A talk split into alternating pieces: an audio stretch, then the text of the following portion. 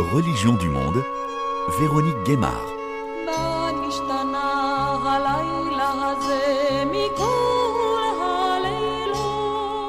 Bonjour à toutes et à tous. Cette musique, cette chanson est traditionnellement écoutée et chantée lors des fêtes de Pessah, la Pâque juive, qui a commencé ce mercredi 5 avril au soir et qui va se poursuivre jusqu'au jeudi 13 avril. Cette année, Pessah et la Pâque chrétienne tombent au même moment et en plein mois de Ramadan. Pessah commémore la sortie des Hébreux d'Égypte dans l'Antiquité et à la fin de leurs conditions d'esclaves. C'est une fête de la liberté et pour celles et ceux qui pratiquent le judaïsme, on fait ses courses, on se prépare pour le moment de transmission aux jeunes générations, y compris à Paris, notamment par le rituel du Seder. Tout d'abord, direction le quartier du Marais à Paris, où plusieurs traiteurs proposent les mets traditionnels pour Pessah. Bah là, on est à la boutique jaune, chez Sacha Finkelstein. Donc, c'est une boulangerie qui date de 1946.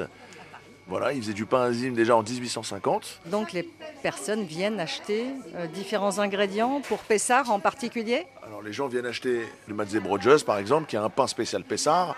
Le pain enzyme, les galettes à l'orange aussi, les galettes au vin.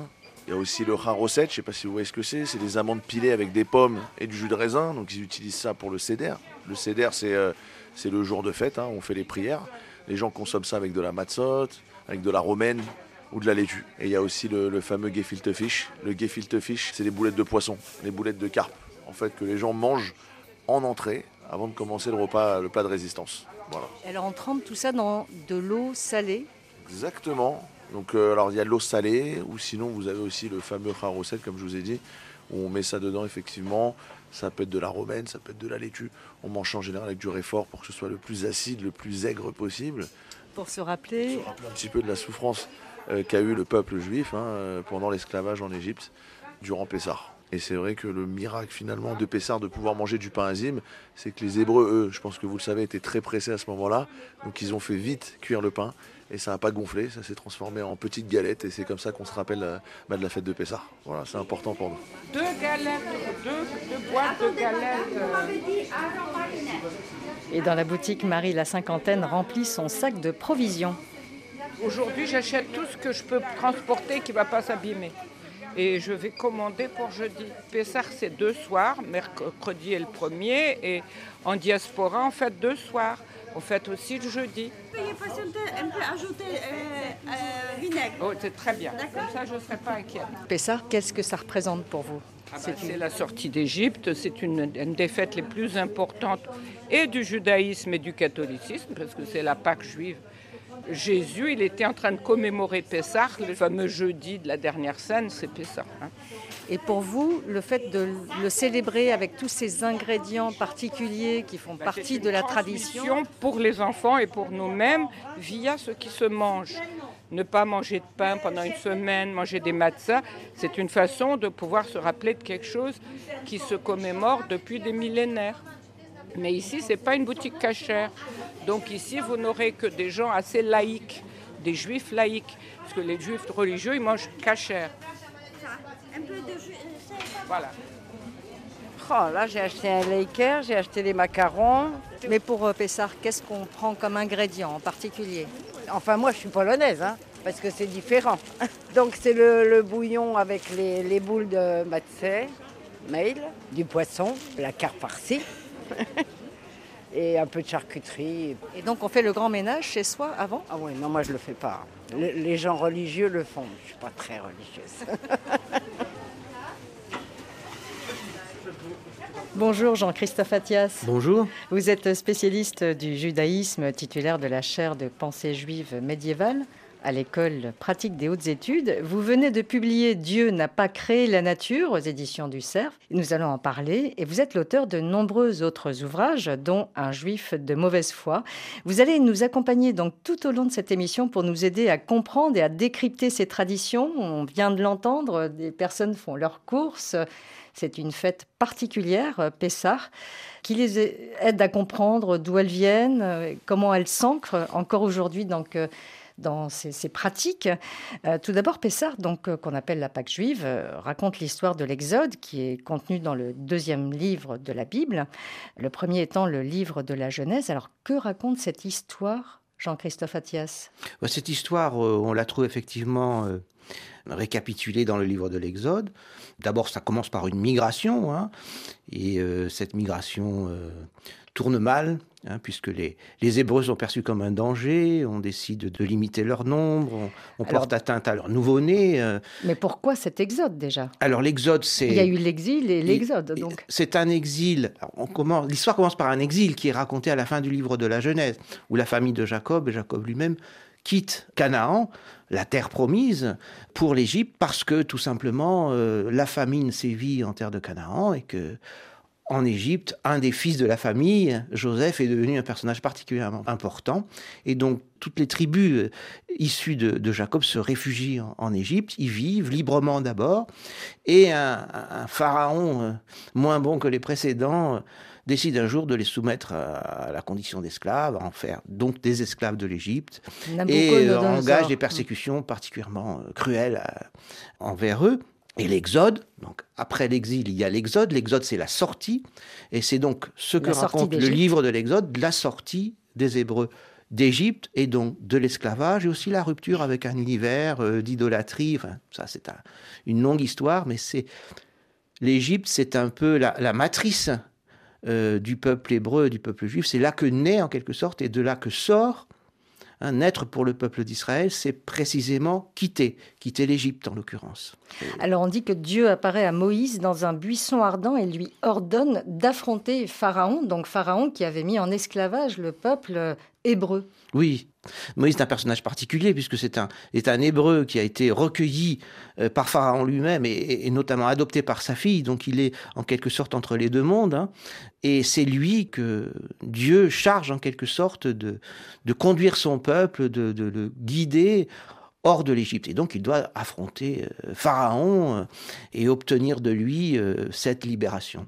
Il, s'y refuse un peu. D'abord, il hésite, il, se dit, il dit qu'il n'est pas fait pour ça, qu'il n'a pas la langue suffisamment bien pendue, qu'il bégaye ou qu'il qu'il n'a pas cette facilité de parole qui sied au prophète. Et donc, il hésite, il refuse, il, il fait marche arrière, mais Dieu euh, finit par le convaincre et même par le contraindre. Alors Dieu inflige aux Égyptiens une série de dix plaies, on parle de ces dix plaies, euh, dont le point culminant est donc la dixième plaie, la mort des, premiers-nés. Et avant, donc Dieu ordonne euh, à Moïse de dire aux Israélites de marquer le sang d'un agneau au-dessus de leur porte. Oui, alors la dixième plaie, c'est le, summum. Hein. Il y a dix plaies. Les premières sont là pour faire céder Pharaon, mais Pharaon résiste. Et puis les autres sont, sont manifestées à la grandeur du Dieu qui, est le Dieu libérateur. Donc la dixième plaie est la plus terrible qu'on inflige aux, Égyptiens, c'est la mort de leur premier-né, y compris le premier-né de Pharaon et de tous les grands du, du pays. Les Hébreux vivent parmi les Égyptiens, on va les distinguer des Égyptiens précisément en les invitant à badigeonner du sang d'un agneau sacrifié, euh, badigeonner le sang, le, montant de leur porte. Et l'ange de la mort qui doit euh, exterminer les fils euh, premiers-nés des, Égyptiens va enjamber les maisons signalées par le sang. Hein. et c'est d'ailleurs l'origine du mot Pessah, puisque Pessah est construit sur une racine qui signifie enjamber, sauter par-dessus. Donc on, se souvient précisément du sauvetage miraculeux et euh, exemplaire des, Hébreux qui, bien sûr, ne sont pas soumis euh, à cette dixième plaie. Et qui ne sont donc pas touchés par la mort des premiers-nés. Et qui vont devoir très vite euh, quitter l'Égypte de manière précipitée, comme le disait, je crois, le boulanger. Et donc, n'ayant pas eu le temps de, faire lever la pâte, ils la cuiront et, et mangeront du pain azime, du pain non levé, que les Juifs continuent de manger pendant les huit jours que dure la fête de Pâques. Alors l'Exode devient donc l'événement euh, fondateur du peuple d'Israël. Vous en parlez dans votre livre, Jean-Christophe Attias, Dieu n'a pas créé la nature. Alors pourquoi c'est un élément fondateur? On parle d'un Dieu, donc un seul Dieu, euh, confronté aux dieux égyptiens, il y en avait plusieurs, donc là c'est la première religion monothéiste qui naît oui, alors il faut faire attention, hein. on n'est pas dans, le registre de l'histoire au sens strict. Euh, on est dans le registre euh, du mythe, euh, peut-être de la légende, je n'en sais rien. Mais il s'agit en tout cas d'un mythe fondateur. C'est-à-dire que il y, a plusieurs naissances du peuple hébreu, hein, et qui sont d'ailleurs pour la plupart commémorés par des fêtes particulières. Hein, il y a bien sûr Abraham qui quitte la Chaldée, sa Chaldée natale et qui s'attache à un Dieu qui l'appelle. Et puis, euh, donc, euh, les Hébreux, c'est le peuple issu de ce premier patriarche et de, ceux qui lui ont succédé.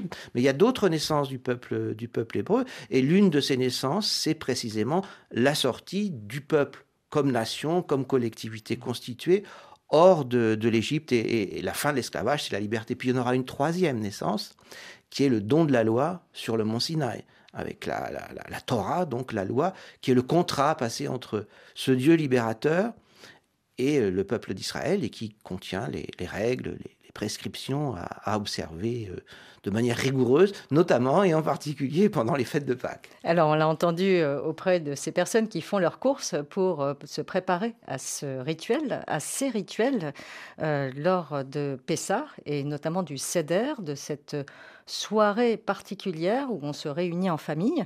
Donc chaque plat euh, posé sur la table euh, euh, raconte un moment particulier de cet exode, a une signification particulière. Alors vous pouvez nous donner des exemples. On a parlé du pain azim, donc il n'a pas le pain azim, c'est effectivement la grande caractéristique de, Pâques. Hein on ne consomme que ce pain-là pendant les huit jours que dure euh, Pessah. Et donc c'est en souvenir de ce pain non levé et emporté par les Hébreux dans leur, dans leur précipitation. Mais vous avez aussi, euh, ce qui est intéressant dans le rituel du Seder, le Seder ça veut dire ordre, Seder en hébreu. Donc c'est un rituel familial, domestique, euh, sous la conduite du chef de famille en, règle générale.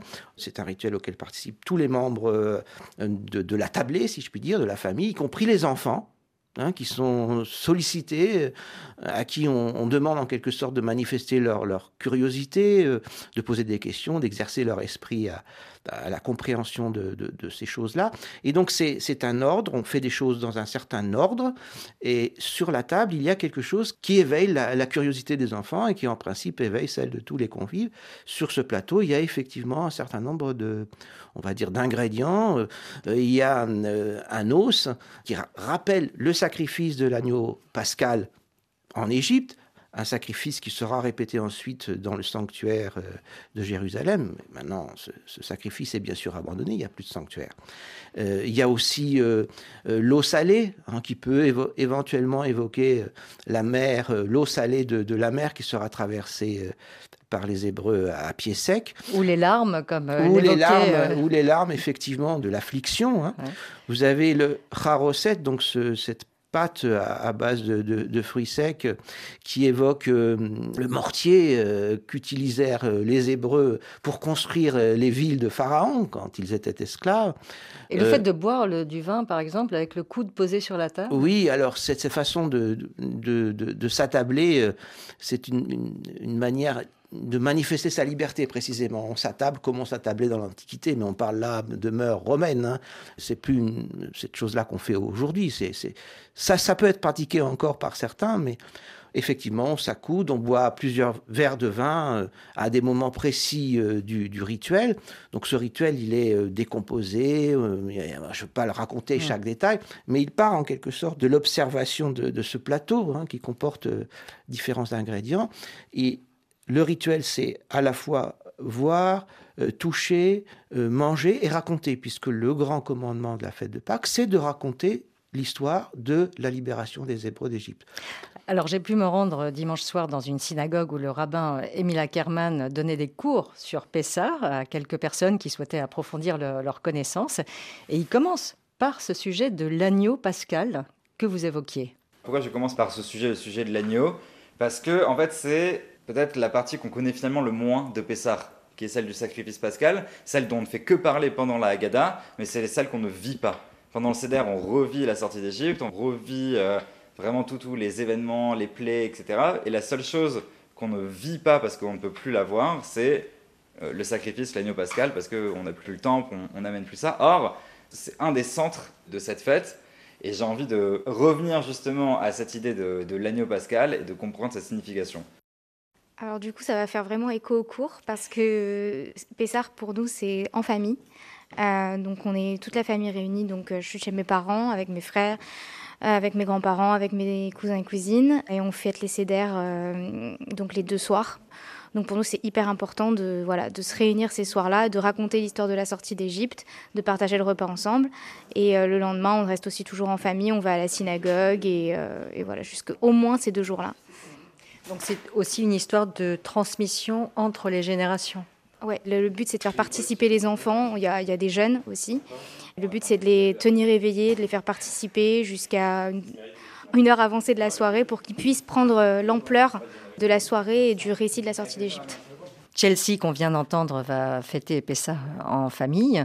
Elle est venue à ce cours euh, sur Pessa. Elle était intéressée pour euh, approfondir ses connaissances. Esther, elle, est étudiante en thèse d'histoire. Elle a 24 ans et elle vient aussi à ce cours régulièrement tous les ans faire un, cours un peu sur Pessah, ça permet de réfléchir avec des points de vue différents sur cette fête, qu'est-ce qu'on a de nouveau année après année à dire encore sur cette fête, sur les textes sur lesquels elle se base. Enfin, il y a toujours de nouvelles choses, je trouve, à, à dire, même si on répète la même chose tous les ans, en fait, on trouve toujours de nouveaux angles et de nouvelles réflexions à apporter. Donc, euh, je trouve ça toujours chouette euh, comme occasion. Et vous-même, vous pratiquez euh, depuis euh, toujours? C'est quelque chose de plutôt récent dans ma famille où euh, historiquement, par la Shoah, la pratique du judaïsme s'était perdue, avait été finalement un peu cachée comme origine. Et puis, euh, ma mère, avec ma génération, a essayé de euh, revendiquer en fait un peu à nouveau cette identité juive. Et euh, ensuite, avec ma sœur, on s'est intéressé surtout au courant euh, orthodoxes modernes ou libéraux qui ont des idées plus féministes que d'autres courants du judaïsme. Ça permet d'accorder à la fois nos valeurs contemporaines, féministes, pro-LGBT à la pratique du judaïsme en fait. Jean-Christophe Attias, je vous voyais sourire, une réaction à je ces souris, témoignages c'était, euh, Je souriais sans, sans ironie, c'est effectivement euh, pour beaucoup de, on va dire, de jeunes juifs et juives qui reviennent au judaïsme ou qui s'en rapprochent ou qui essayent de participer à la vie euh, que ça suggère. Pour beaucoup, il est très important de rendre le judaïsme ses pratiques, ses enseignements compatibles avec des exigences contemporaines très fortes, euh, par exemple l'exigence féministe. Il n'y a pas de problème. C'est-à-dire que euh, le grand enseignement de Pâques, hein, puisqu'on fait ça tous les ans, on, se répète tous les ans, comme le disait euh, quelqu'un à l'instant, euh, mais en fait, on renouvelle tous les ans le, regard qu'on a sur le rite, sur ce qu'il est censé commémorer et nous apprendre.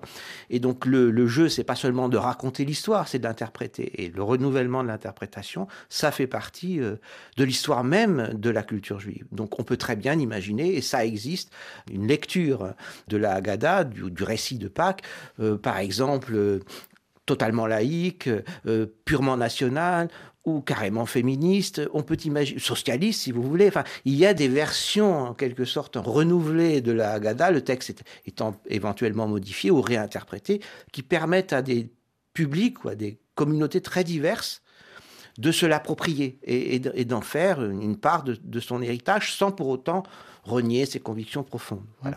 Alors nous étions donc dans la synagogue d'Émile Ackermann qui lui se définit comme juif orthodoxe moderne.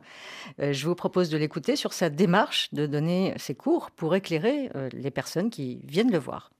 Émile Ackermann, j'ai 26 ans et je serai rabbin d'ici quelques mois, en juin 2023, avec mon épouse Myriam Ackermann-Sommer. Et où est-ce qu'on est ici? On est dans ma synagogue, la synagogue que j'ai montée avec mon épouse et euh, une équipe de personnes très très motivées. On l'a ouverte en fin juin 2022. Donc cette synagogue qui s'appelle s'appelle Ayeka. C'était le, ça veut dire où es-tu? C'était le, le, nom de notre association depuis 2017 avec euh, Myriam quand on avait commencé juste à donner des cours. Ayeka, c'est dans le chapitre 3, verset 9 de la Genèse.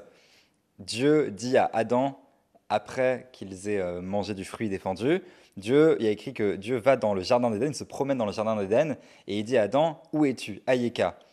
Or, comme dans notre conception, Dieu sait très bien où est Adam, ça veut dire que ce où es-tu renvoie à quelque chose qui est un petit peu plus large et c'est interprété par les rabbins comme voulant dire où es-tu, où en es-tu, où en es-tu dans ta vie, l'interrogation, le questionnement, qu'est-ce qui t'a amené à faire ce genre de choix? Et c'était quelque chose qui me, me, parlait beaucoup. Je dis souvent en rigolant que si la religion me l'avait permise, je l'aurais euh, tatoué quelque part. Et comme j'ai pas pu, j'ai voulu l'inscrire autrement, ce, nom, euh, au quotidien dans ma vie quand il a fallu trouver le nom pour notre association, pour les, les cours qu'on a commencé à donner dès 2017 avec Myriam, j'ai dit à Myriam, Ayeka. Emilia Carmen, c'est un petit peu votre démarche, euh, comme ce soir. Euh, plusieurs personnes sont venues à un cours. Euh, Pessah, c'est dans quelques jours. Et c'est toujours dans ce souci de poser des questions, de se remémorer aussi un certain nombre de choses et d'expliquer, d'échanger avec les autres, ceux qui s'intéressent donc au judaïsme et à, sa pratique. Oui, et Pessah est spécial dans le sens où Pessah est vraiment la fête du questionnement, la fête de la question. Il est écrit dans le déroulé du Seder de Pessah, donc du rituel du soir de Pessah, du repas que l'on fait qu'on fait des choses exprès de manière un petit peu bizarre, un petit peu inhabituelle. On retire la table, on trempe des aliments dans de l'eau salée, exprès pour que les enfants et toutes les personnes se posent des questions. C'est-à-dire qu'on va faire pas mal de choses symboliques, des rituels qui vont renvoyer à certaines idées pour qu'on puisse les interroger. Et souvent, dans les familles, ce rituel, ce cédère de Pessar peut durer des heures et des heures et se terminer au bout de la nuit. Alors il y a un certain nombre d'ingrédients qu'on utilise euh, en particulier euh, à Pessar. Euh, vous en parliez lors de ce cours du soir. Par exemple, le pain azim que vous appelez La matzah, et aussi qui est, appelé pain de misère, pain d'oppression, et qui est en même temps le pain de la liberté. Donc, comme j'ai parlé dans le cours, qui a cette double symbolique d'être le pain qui remémore cette sortie d'Égypte en tant qu'esclave et qui est aussi ce pain qui nous fait passer de la liberté puisque c'est le pain que nous allons partager tous ensemble. Pessar, qu'est-ce que ça veut dire pour vous aujourd'hui? Beaucoup de choses. Beaucoup de choses. On a essayé d'esquisser quelques éléments de réponse dans ce cours. Ce qui me, me parle particulièrement, c'est justement cette symbolique de la matzah qui est le pain du pauvre qu'on va couper en deux pour qu'on puisse la partager avec quelqu'un, se rappeler d'où on vient, être rappelé à une, humilité et c'est ça la condition pour commencer le Cédar de Pessar. Ne, pas croire justement que nous sommes complètement libres, qu'on est arrivé, qu'il n'y a plus rien à faire, il y a toujours un travail à faire, il y a toujours des personnes qui sont dans la misère, il y a, toujours un visage qui nous appelle. Et Pessar, pour moi, porte aussi cette euh, symbolique de la responsabilité vis-à-vis du visage de l'autre qui va constamment m'appeler. Jean-Christophe Attias, euh, Émile Ackermann évoquait cette fête du questionnement. Donc, euh, il exprime ce que Pessard signifie pour lui. Qu'est-ce que ça signifie pour vous?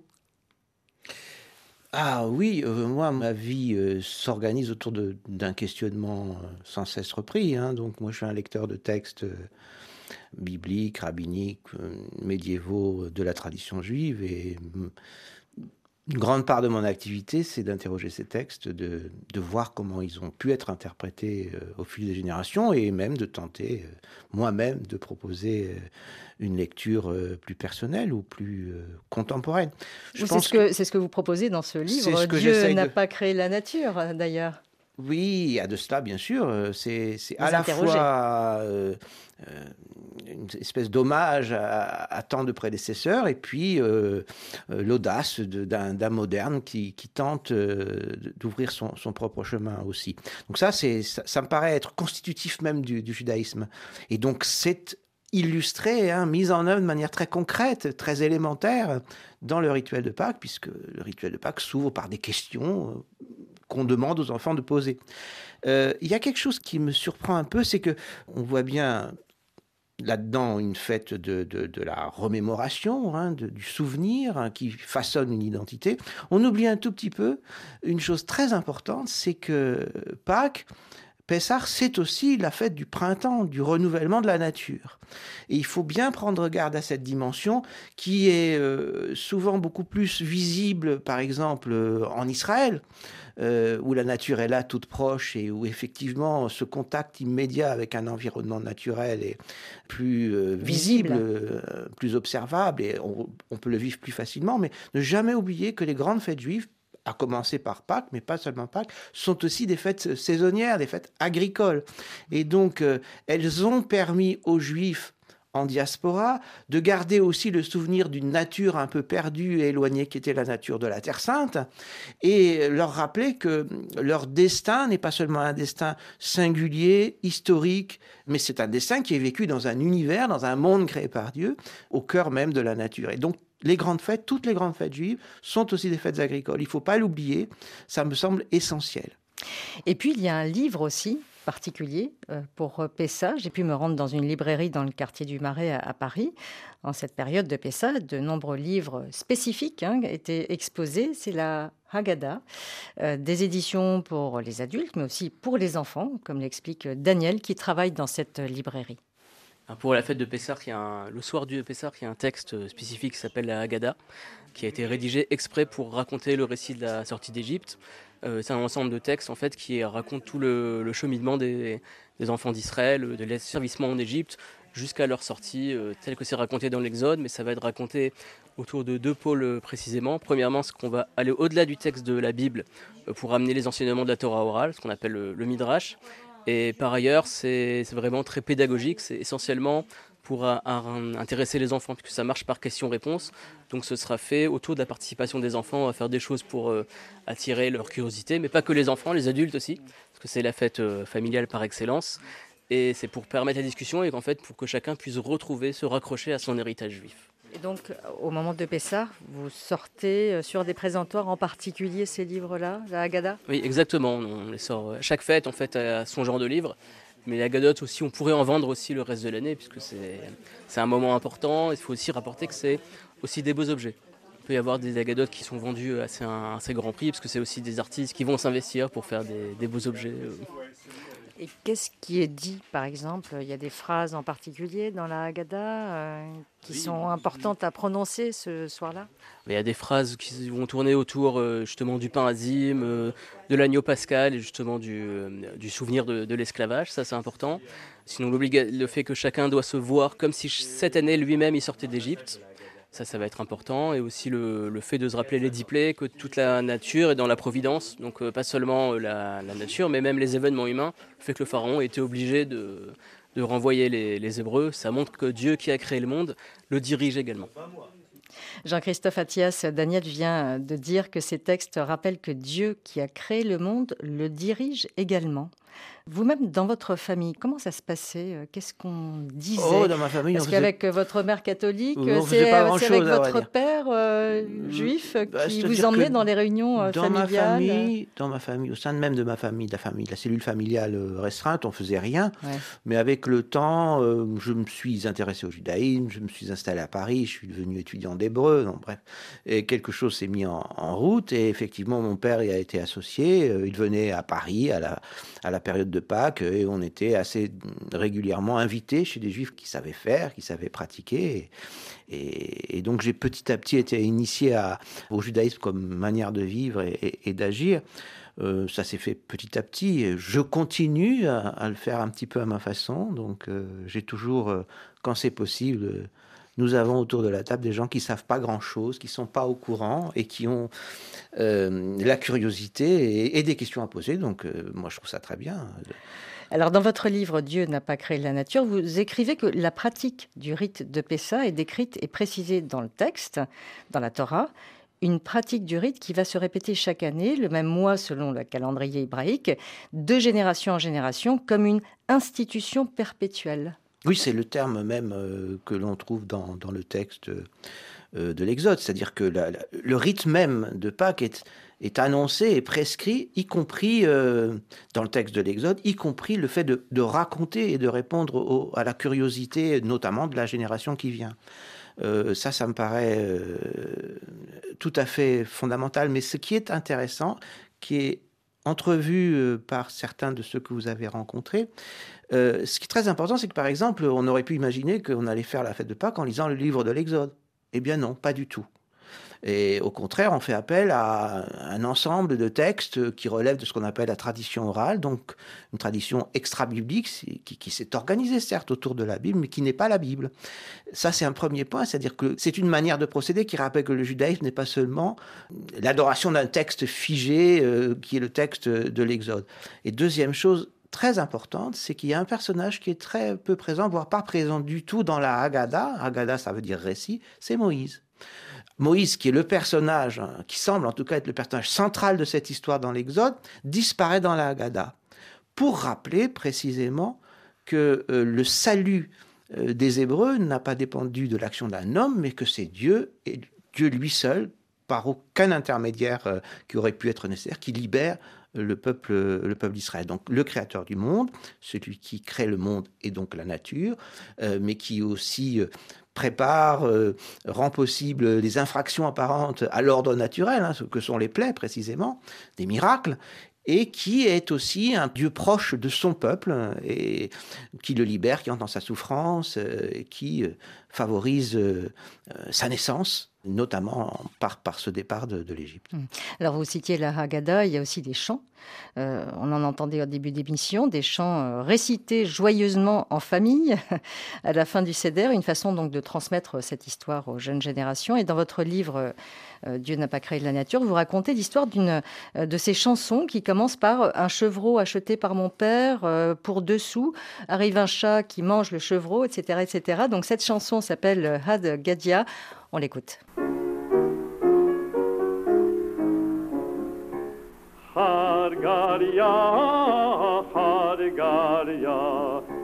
Zabina Babi Trezuze, Hargaria. Beyatta shun rabia gala legaria de Zabina Babi Trezuze, Hargaria, بهيئة حلبة بناشل جنرة دي أخلا لقريا زبين نبا بيتريزوزي هارغاريا هارغاريا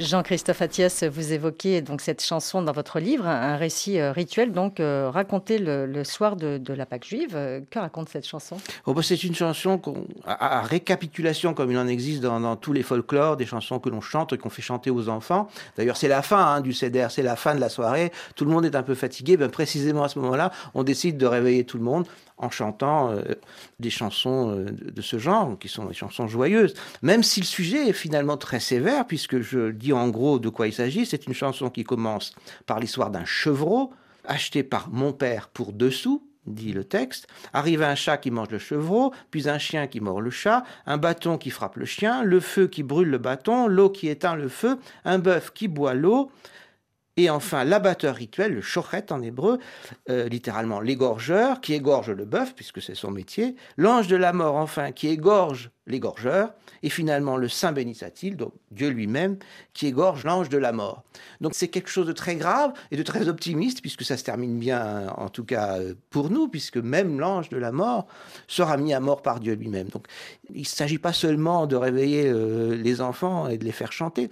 Il y a peut-être euh, des leçons derrière ce chant. Peut-être que c'est une allégorie qui évoque euh, les esclavages successifs des Hébreux soumis à des dominations diverses, ou des Juifs après eux, ou de la Terre sainte hein, soumis aux Romains, aux Arabes, aux, puissances musulmanes diverses, aux croisés, etc., aux Turcs pour finir, puisque le texte est, contemporain de l'apogée de, l'Empire ottoman donc cette idée que finalement, il y a toujours quelqu'un pour euh, dévorer l'autre et favoriser ce qui est en fait la, rédemption, la libération, pas seulement des Hébreux et de leurs descendants les Juifs, mais une libération générale, y compris de la mort elle-même. Donc là, on a effectivement peut-être une leçon beaucoup plus profonde que ne le laisse entendre la forme de la chanson, qui est une chanson plutôt amusante. Plutôt joyeuse. Alors nous étions avec Émile Ackerman dans sa synagogue et il m'a reçu chez lui euh, le lendemain avec sa femme et nous avons évoqué leur engagement religieux dans ce courant euh, juif orthodoxe moderne, on en parlait tout à l'heure. Émile Ackerman explique sa démarche dans un livre qui vient de paraître aux éditions du Seuil, N'oublions pas qui nous sommes, réflexion sur les minorités visibles. Et sa femme Myriam est elle aussi très engagée dans ce mouvement. Écoutez. Bonjour, je m'appelle Myriam Ackerman Sommer et je suis euh, future femme rabbin. Enchanté, Émile Ackerman et je suis euh, futur homme rabbin. Vous allez bientôt être ordonné donc en juin 2023, euh, donc dans quelques semaines, aux États-Unis. Pourquoi aux États-Unis? Aux États-Unis particulièrement en raison du fait qu'il n'existe pas de formation en France à l'heure actuelle pour les femmes orthodoxes qui leur permettent de devenir rabbins. Nous avons compris lorsque nous nous sommes découverts cette vocation au même moment qu'il allait falloir chercher du côté des États-Unis ou d'Israël. Et comme j'avais par ailleurs une formation en anglais, je me suis dit qu'on allait euh, s'orienter vers New York. Qu'est-ce que ça implique de se situer euh, dans ce monde que vous appelez d'ailleurs juif orthodoxe moderne? Je pense que notre engagement vis-à-vis du rabbinat, c'est essentiellement un engagement euh, du point de vue de l'enseignement. Nous allons notamment nous appliquer à ce que euh, chacun et chacune ait accès directement au Talmud, dans le texte, en traduisant des expressions de l'hébreu, de l'araméen, en donnant des outils pour mieux comprendre ces textes, afin que la transmission ne soit plus purement euh, verticale et descendante, mais que, euh, là encore, chacun et chacune puisse véritablement s'approprier ces textes et en tirer du sens. Parce que jusqu'à présent, ce n'était pas le cas, en tout cas, pour les juifs orthodoxes Effectivement, particulièrement pour les femmes qui ne reçoivent euh, pas la même éducation religieuse que les hommes dès le plus jeune âge, où les cours euh, de religion sont séparés hommes-femmes dans certains milieux, et les hommes vont avoir accès au Talmud, au vocabulaire araméen, mais pas les femmes. Et de plus, avec la mondialisation et à l'ère d'Internet, aujourd'hui, on a accès à beaucoup de réponses euh, diluées en français, en anglais, sur la loi juive, sur le sens des fêtes. Or, toutes euh, les raisons des fêtes et tout le sens des fêtes se trouvent d'abord dans les textes en hébreu. Émile Ackermann, euh, vous publiez aux éditions du Seuil un livre qui s'appelle N'oublions pas euh, qui nous sommes, une affirmation selon laquelle vous inscrivez votre judaïsme orthodoxe moderne dans la société contemporaine en disant qu'il faut apporter quelque chose à la société et que le monde euh, tel qu'il est, notamment en France avec cette laïcité euh, très euh, ancrée dans la vie quotidienne et dans les lois, n'empêche pas de montrer qu'on est à part entière profondément religieux, comme vous l'êtes. Oui, je pense qu'on fait partie d'une génération qui refuse de choisir entre les multiples sources qui composent notre identité et qu'on peut très bien être français, de culture française et même de, culture laïque, attaché à la laïcité, et de l'autre côté, attaché à notre tradition religieuse, notre culture. Et on pense que l'un et l'autre peuvent communiquer, dialoguer et s'enrichir mutuellement. C'est vraiment une valeur pour nous qui, est très importante de pouvoir toujours se confronter à des personnes qui ne pensent pas comme nous, de pouvoir confronter les idées, accepter cet espace justement euh, qui nous, sépare des autres sans que ce soit une, violence ou un problème. Et d'ailleurs, je pense que c'est la leçon de, la laïcité qui nous permet de coexister en France avec euh, toutes sortes de croyances différentes, parce que la laïcité, justement, ce qui va protéger les croyants et les non-croyants de pression de l'un et de l'autre. C'est cet espace qui permet la coexistence et la cohabitation. Jean-Christophe Attias, euh, quel regard portez-vous sur ces réflexion. Euh, c'est plutôt encourageant, mais c'est intéressant cet éloge, euh, cette apologie de la laïcité qui vient en, fin de parcours. Mais quand même, ces deux jeunes gens euh, sont obligés de se rendre aux États-Unis pour être ordonnés rabbins. Ça veut dire qu'il y a encore du progrès à faire en ah, France? Ça veut dire que la laïcité ne garantit pas tout, loin de là, puisque, par exemple, s'agissant du judaïsme en tout cas, les États-Unis l'Amérique du Nord offre une diversité d'options qu'on ne peut pas imaginer ici. Il y a les, modernes orthodoxes, bien sûr, il y a toutes sortes de courants libéraux. N'importe quel juif peut trouver la synagogue, la congrégation, la communauté qui lui convient, synagogue homosexuelle, synagogue de femmes, enfin tout est possible, tout est ouvert. Ce qui est loin d'être le cas en France. Et le meilleur que nous ayons en France nous vient souvent d'ailleurs s'agissant du judaïsme. Donc il faut avoir un regard, disons, euh, à la fois ouvert, accueillant et critique sur la réalité française et la réalité juive française. Et par exemple, en ce moment qui est une époque particulièrement troublée, en Israël, on a aux États-Unis l'expression forte, vigoureuse, parfois virulente de désaccord, d'opposition à ce qui se passe actuellement euh, en Israël. En France, vous avez entendu des juifs prendre collectivement ou individuellement la parole pour dire ouvertement ce qu'ils refusent de la réalité israélienne, ce qu'ils en critiquent. On sent un silence gêné. C'est un silence gêné, mais il faudrait peut-être sortir de la gêne et prendre exemple précisément sur ce que font beaucoup de juifs américains laïcs, euh, athées, mais aussi religieux, orthodoxes, et qui sont capables de faire entendre une voix juive, authentiquement juive, mais se dissociant en quelque sorte du mainstream communautaire à la française ou d'une espèce de, légitimisme pro-israélien un peu aveugle. On peut très bien être pleinement juif, attaché à Israël et exprimer euh, avec euh, liberté euh, toutes les critiques qu'on peut faire de cette réalité-là. Et ça, on le trouve en Amérique du Nord, très peu, voire pas du tout en France. Alors on était sur le CEDER de Pessah, on va y revenir d'ailleurs, parce que c'était donc mercredi et jeudi, et Emilia Kerman et Myriam Kerman Sommer qu'on vient d'entendre préparaient euh, leur appartement lorsque je les ai rencontrés avec leur fille de 18 mois dans le rite purement orthodoxe.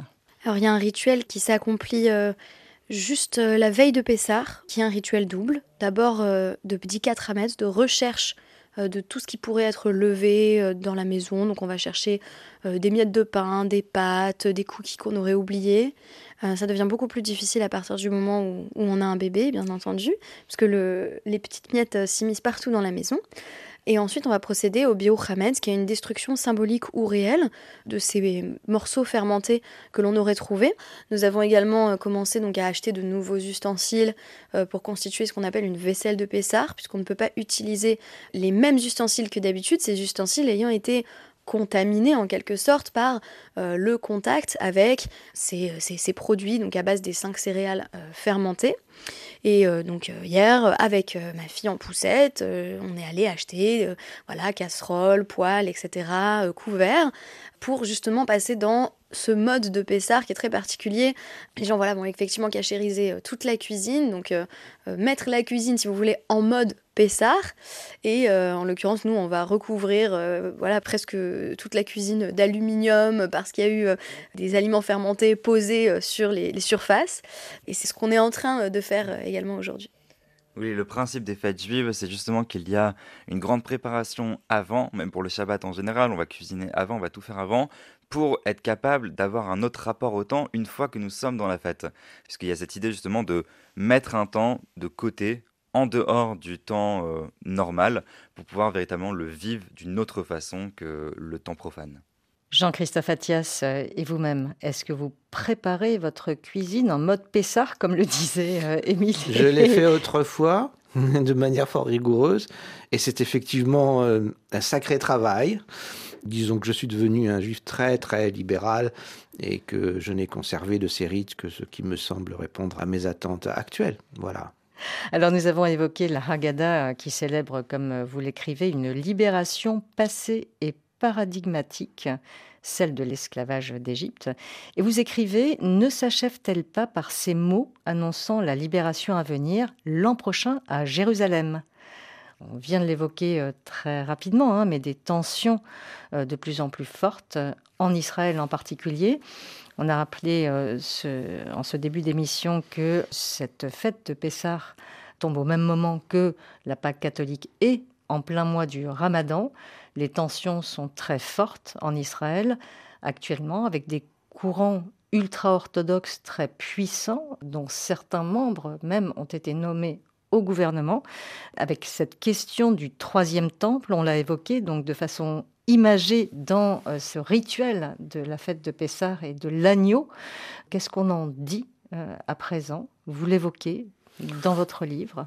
Oui, enfin, la construction du troisième temple n'est pas une priorité euh, pour, pour, pour, la plupart des juifs, donc c'est pas forcément une initiative qu'on est chargé d'avoir. Au contraire, hein, c'est un choix politique dans les circonstances actuelles que de prôner ou d'espérer, dans un temps rapproché, la, la résurrection du temple, parce que la, la, construction du temple, c'est la destruction d'autre chose.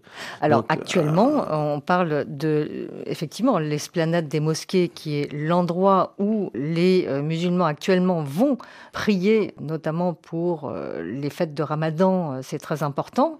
Donc c'est aussi cette tension qui est forte. Euh, oui, bien sûr. Au moment de, ces, de la concomitance de ces fêtes. La, fête de Pâques, les fêtes en, règle générale, ne nous abstraient pas de l'histoire et de ses, de ses conséquences.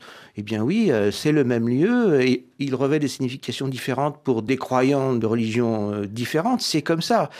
Si vous voulez, si on peut en quelque sorte résumer les choses, c'est-à-dire que la fête de Pâques ne doit pas simplement nous abstraire du monde dans lequel nous vivons, nous replier dans un temps qui nous serait spécifique, la fête de Pâques n'est pas seulement la commémoration de la libération, c'est aussi le souvenir de l'esclavage.